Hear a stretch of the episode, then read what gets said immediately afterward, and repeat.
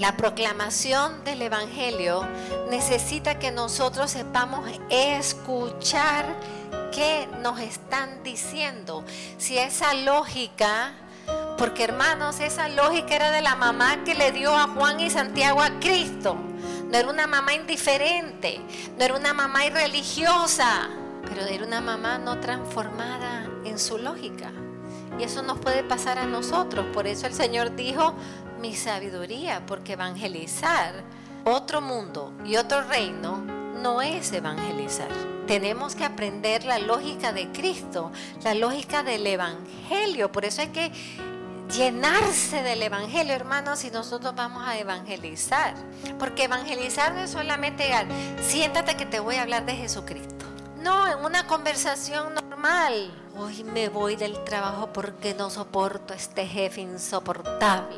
Buenísima ocasión para evangelizar. Siéntate, a ver, desahógate, ¿qué te pasó? Y después le puedes ir hablando según el tema y le vas redirigiendo a que vea las cosas según Jesús. Ah, no, no, eso es imposible. No, para Jesús nada es imposible. Pídeselo a Él. Pide que te dé el perdón. Pídete que te dé paz. ¿Cómo evangelizó la iglesia naciente que llegó a ser iglesia universal? ¿Qué poder del Espíritu Santo?